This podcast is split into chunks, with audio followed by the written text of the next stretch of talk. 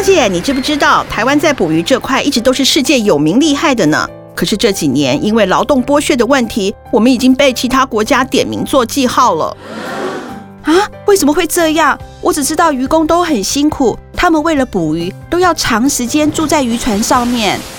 嗯，就是因为很危险，环境又不是很好，薪水也不是很稳定，所以我们自己台湾人都不想做这份工作，只好去其他国家招揽渔工。哎，我好像有看过新闻呢，台湾的远洋渔船目前好像聘了差不多两万多名的外籍渔工，而且主要是来自邻近的印尼跟菲律宾。对呀，最近台湾也开始重视这方面的议题，国家人权委员会最近有出了一本书，就是在讲这个问题。书名是《海上人权路：外籍渔工人权专案报告》。这本书的内容在说什么？你敢无夸？当然有啊，里面就有提到好几起强迫劳动的案例呢。有些老板会把渔船登记在国外，叫做全遗船，因为这样做的话，注册费和税金等等都比较低廉，而且还可以自由聘请较为廉价的劳工，这样来说就更省钱了呢。省钱是没有错啦，只是这些外籍渔工的薪水、生活环境是不是就没有办法获得保障啊？那这些渔工从那么远的地方过来，离乡背井，不就是为了要赚钱吗？对呀，从国家人权委员会的专案报告发现，其实他们也是血汗劳工的一员。但在今年四月的时候，行政院提出了渔业与人权行动计划，希望借由改善渔船跟岸上的设施，还有提高船员的薪水，来守护渔工的人权。呃，这样的话，我们以后就不能只顾着吃鱼，也要注意一下辛苦的外籍渔工有没有被虐待才行。嗯，没错。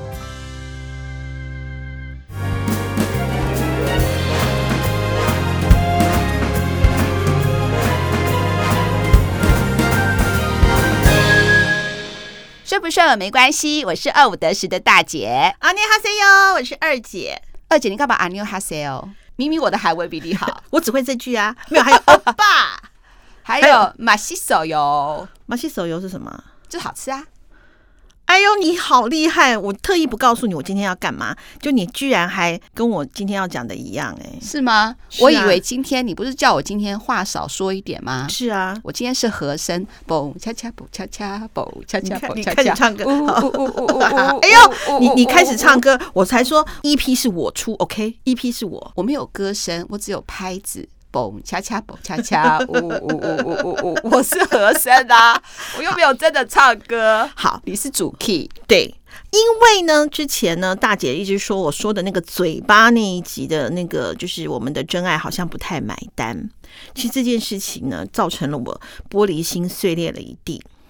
我就在想，我那集这么的棒。怎么会不好呢？真爱们，你们听了没有呢？如果听了的话，请分享你的好朋友们，请他们来支持二姐，这样子我就可以自己录。对呀、啊，我们的听众朋友，您敢有听？哦，拜托你不要再讲台语，因为刚刚呢，我跟大姐录了一个，就是监察院，它里头有一句台语，你再讲一次。您敢有看？你敢有听？你敢有假？你敢有？哦吼吼吼吼吼！另外讲好。紧干侠，好，那我最近呢，心情呢就一直有一点闷闷的，好，因为最近的事情呢蛮多的，然后呢，呃，压力也蛮大的，那我就觉得说，嗯，心情就是有一点烦躁，不行，我就是要疗愈一下我的身心灵。那对我来讲呢，我不晓得真爱们还有大姐，你觉得什么样可以疗愈你的心？嗯，这个我要摆在后面讲。你先讲，你怎么样疗愈你？那我觉得，嗯，我为了美食这个事情呢，我有做一点功课。我想说，同父同母的我们两个，废话，为什么你就可以享受人间的美味？我是木舌头，所以在这个人生走这一遭，我就少了很多体验，少了很多享受。所以我研究了一下。我等一下再说。好，那也是因为我太享受了，所以我有一个很胖的身材嘛。这就是享受美食之后的坏处。因为啊，我不知道我在哪一本，是在 Facebook 吗？还是在哪里？我有看过一句话，他说：“哈，世间只有爱跟美食不可辜负。”嗯，我就是太不辜负美食了，所以 反映在我的身上。好，那我现在要考大姐，“食色性也”这句话谁说的？孔子。错。大家都认为是孔子，没有没有没有，因为他出于《论语》，所以大家会这么讲。不是，他也没有出于《论语》，他是出于孟子的《告子上》。这段我会把它剪掉，凸显我的无知。因为孟子跟告子，他就有点像《论语》那样子对话。他说：“食色性也啊，一大家一般都会把色想到那个色，其实那个色是指美好的事物，这是我们人的本性啊。”然后呢，我就想说，我怎么那么爱吃啊？但是呢，我又从吃里头得到了很多的享受，所以我才会上次做那个单集。最近呢，就是压力很大嘛，那压力很大，晚上回到家十点多之后，我就看一些呃我看过的，那我觉得还不错的，比方说像我最近很常看，我小孩都快会背了。我以前很久以前是看甄嬛。接下来看《琅琊榜》，那现在我在看那个《知否知否，应是绿肥红瘦》哦，我就不断的看。那韩剧呢，我最常看的叫做《机不可失》啊，我觉得真的觉得很好笑。那后来呢，我又跟我女儿一起看了一个叫做《社内相亲》嗯，他们这两个韩剧有个共同点，你知道是什么吗？什么东西？炸鸡。因为《社内相亲》的那个女主角，她家是开炸鸡店的。对，我每次看完这个之后。我就很想吃 韩式炸鸡，呃，你不会吗？会啊，韩式炸鸡真的很好吃，因为我喜欢韩式炸鸡，它有那个酱，还有最酱，对，而且最重要的是，我喜欢它配那个白萝卜，嗯嗯嗯，配白萝卜真的是很棒。就是每次你看韩剧的时候，你就会看到他们在吃一些东西嘛，嗯。那我最近就觉得说，身体虽然胖，但是我气有点虚，嗯，当这可能也是我自己，因为想吃，我就很想找你去吃人参鸡。哦，人参鸡我也很喜欢吃人参鸡。你记得我们吃的那一家吗？对，它有很好吃那个锅巴。对，本家长寿村。嗯，嗯，因为它那个锅巴一开始你会以为那个是鸡皮，它盖在上面。嗯，原来是。因为它有一个其他的一些料理，我就很想找你去吃啊，就觉得说每次在看韩剧的时候就会有很多吃的，所以呢，我的好朋友就送了我两本书，我今天还有带来台湾广夏出版社出版的做韩国菜的两本食谱。嗯，我可以叫那个大姐拍给你们看啊，就是你看我做这些标签，啊、嗯，你知道为什么吗？为什么？就是最近我想要找一天礼拜六、礼拜天，我就想说好，就是要全身大汗无所谓，我要来做小菜。我很爱吃小菜，尤其最近天气实在太热了。韩国的小菜，因为发现做了韩国小菜，你就可以做韩式拌饭。我们或许没有办法做石锅拌饭嘛，因为还有那个烧的很烫的那个。我们可以去做韩式拌饭，那我们不要再淋麻油，因为有时候我觉得麻油的味道会盖过小菜的味道。嗯，我个人不喜欢呐。嗯，那我们再弄个半熟蛋这样拉拉这样子，我觉得好好吃哦。所以我就看了很多的那个韩式小菜啊，我发现我要做的，我先告诉你一个，它有一个白菜泡菜，这个白菜泡菜呢，就是马上吃的。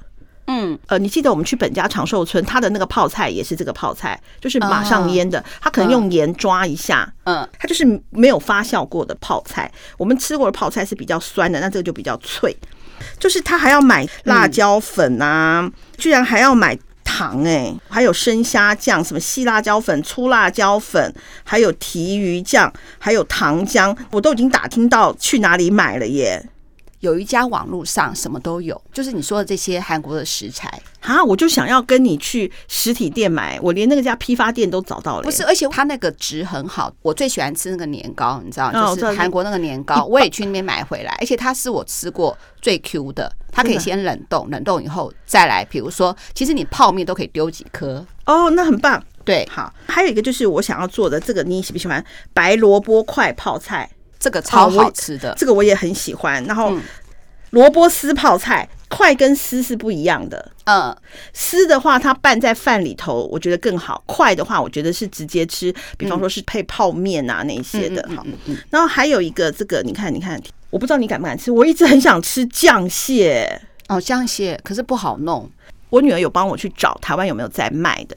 嗯，然后呢，它酱蟹通常也会配生的虾子。嗯，我为了看这个，你知道吗？我大概 YouTube 上面所有的人吃的酱蟹，我大概都看了。嗯，好好吃哦。然后我们公司附近就有一家，但是它不是卖酱蟹。嗯，因为韩国人喜欢吃烤肠。嗯，它里头就有虾子的。嗯，那我女儿就说：“你妈妈，你要不要先去吃吃看？你敢不敢吃那个虾子？”嗯，但是因为我知道我敢吃生的虾子，因为我在之前有一个那个泰国菜，呃，应该是越南叫媚河，在延吉街上，它就有生的虾子。嗯，我那个时候就有吃，我就觉得说它的那个虾子是有点软糯的，嗯啊，我就觉得好好吃哦。好，就是一个我很想，如果说疫情开放去韩国，我一定要去吃的酱蟹辣拌小黄瓜。嗯嗯，好，它这里头当然有一些它其他的做法，跟我们平常在呃我们去面店吃的那个小黄瓜拍碎之后弄醋跟大蒜的那个不太一样。嗯，好，这两个不一样吧？一个是辣的，一个是不辣的。我都吃过啊，我当然知道。我相信我们的真爱也知道。对，虽然没有画面，你看我现在口水都快滴下来。然后我想要做这个南瓜泥沙拉，嗯，它这里头还有放一些坚果啦，主要要用的是栗子南瓜，但是我可能不会放这些坚果，我可能会放一些其他的佐料。然后南瓜里头，其实我觉得最痛苦的就是那个南瓜皮很硬，嗯。然后呢，还有一个就是我也想做的是这个洋酿。嗯嗯嗯，看一下这个洋洋这个炸鸡是要怎么弄？当然这个就有一个坏处，就是哈，你炸过东西之后，那个油会很多。嗯，对啊，因为你不可能再反复的用嘛。然后你看还有这个第二本，因为它有出两本，一本是正韩小菜，一本是正韩食。你看它的煎饼这么多种哎，嗯，我觉得煎饼不难做，它只要有那个粉不难做。我想要看它的那个煎饼酱，你吃煎饼是不是要沾那个酱？嗯，对，它里头也有教我们酱的做法。大姐，你去韩国，你有没有吃韩国的有一个叫炸酱面？有，它的炸酱面是黑黑的，对，因为它是用甜面酱，所以吃韩式炸酱面一定要配什么？我觉得，嗯，你觉得要配什么？我觉得黄萝卜哦，你说小菜的萝卜，嗯，黄萝卜，嗯，那不然你是要配什么？我待会来分享，好好好好好好。然后呢，我现在又很想做的是这个，嗯，嫩豆腐锅。所以你看哦，如果我们能够。当酱蟹那个我是不会做啦，因为现在也不是吃螃蟹的季节嘛。因为他说那个螃蟹要冷冻完之后要腌嘛。其实我也很想试试看。如果去韩国的话，因为我觉得我做不出来的，叫做血浓汤啊，因为它的汤是白色的。那我去查，我也去问了我一些厨师的作者的好朋友，他们就说，基本上如果家庭要做血浓汤是很难的，因为它的那个锅子要非常的深，而且炖煮的时间要非常的久。嗯嗯，就是必须要有内脏啊、骨头啊一些很多东西炖煮很久，它才有办法出现那个白色的那种汤汁。所以他觉得，嗯，如果家庭要做的话，基本上成功几率很低。嗯嗯，好。那还有一个东西就是，呃，现在天气很热，我也很想吃它的冷面啊，也很好吃。还有就是，你有发现那个韩国的冬粉？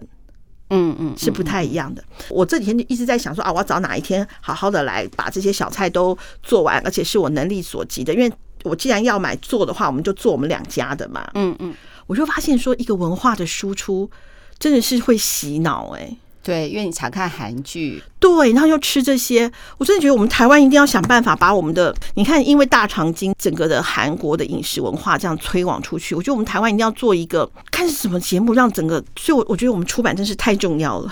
对啊，其实我在做这一集之前，我就在想，就刚才不是也提到说，我们两个是同父同母，你就可以这么样子体验美食。我在前天听了那个科科出来讲。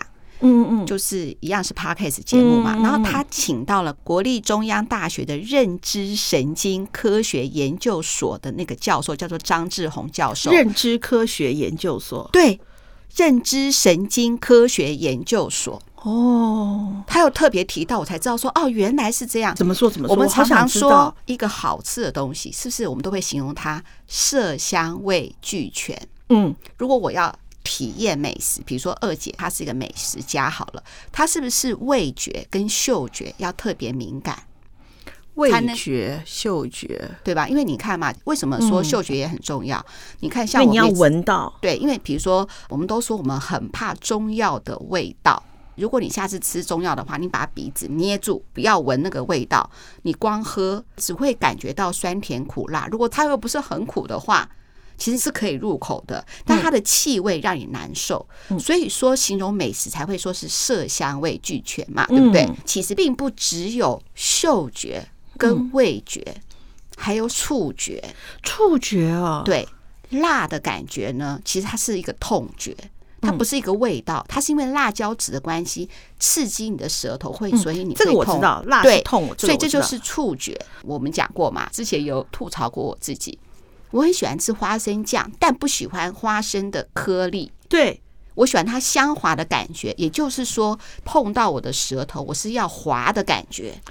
哦，你看哦，我们喝一个冰凉的啤酒，嗯，觉得好棒，好爽快哦。嗯，可是温温的啤酒不喜欢，为什么？因为它有温度了，所以它又刺激你的触觉。所以真正好的饮食是。味觉、嗅觉还有触觉三方面同时的满足。我觉得这个，你说这个 podcast 叫什么？科科出来讲。哎呦，对，他是讲认知神经科学啦。嗯、那我就觉得，哎、欸，原来是这样子。而且呢，你要分得出来那个感受。我就突然想到说，哎、欸，我喜欢吃麻吉，嗯，因为我喜欢麻吉那个 QQ 的感觉，嗯，所以只要有 QQ 的感觉，我都喜欢吃。比如说麻吉冰淇淋，比如说那个核果子，都有那个马吉类的，我就特别喜欢吃，因为我喜欢吃的那个口感，不仅仅是它那个甜的滋味。嗯，你这样讲我就觉得对，像我喜欢有嚼劲的东西。对，一般人都喜欢吃炸的东西，因为炸的东西它口腔的那个回馈的感觉很好，所以你会形容说哇，咔哧咔哧咔哧的响。对，哎呦，大姐你好有水平哦，什么东西啦？他还有讲到就是说，啊，比如说我们蚊子咬，我们是就想要把它用指甲把它刺啊刺啊刺啊，对对对对对，就把它压，甚至有一点小破。对，然后把它刺刺刺，就可以用痛觉来盖过。这个痒的感觉，嗯，那其实情绪也是一样哦。你知道为什么是说、嗯、啊，心情不好，好，嗯、所以我要吃个美食来犒赏自己。哦，为什么？其实因为吃食物，它是同时做这三个不同的刺激。哦，所以我说哈，哇，你真是言之有物哎！没有没有没有没有，这个绝对是都是听科科出来讲。我觉得科科出来真的不错，他其实不止这个，他把生活大小事情其实都跟科学有点关系。不过我这集刚好是讲说所谓认知神经，所以我就在突然想到是说，哎，我们刚才讲到美食，是不是听觉、触觉？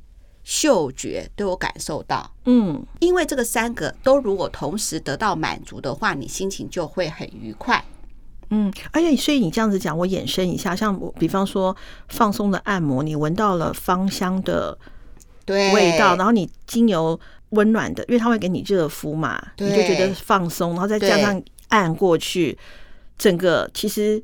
它是跟吃美食是一样的，对，所以下次应该我要放松的时候，不应该吃美食，而是应该去按摩。也不是这么讲，像我刚才不是说过说，呃，我竟然要用美食，或者是我没有办法体验这个美食，这个时候我就要想，就是速度要慢。像二姐，她可能触觉、嗅觉、味觉已经很敏锐了，像我的话，就要是不是要细嚼慢咽才能够体会美食？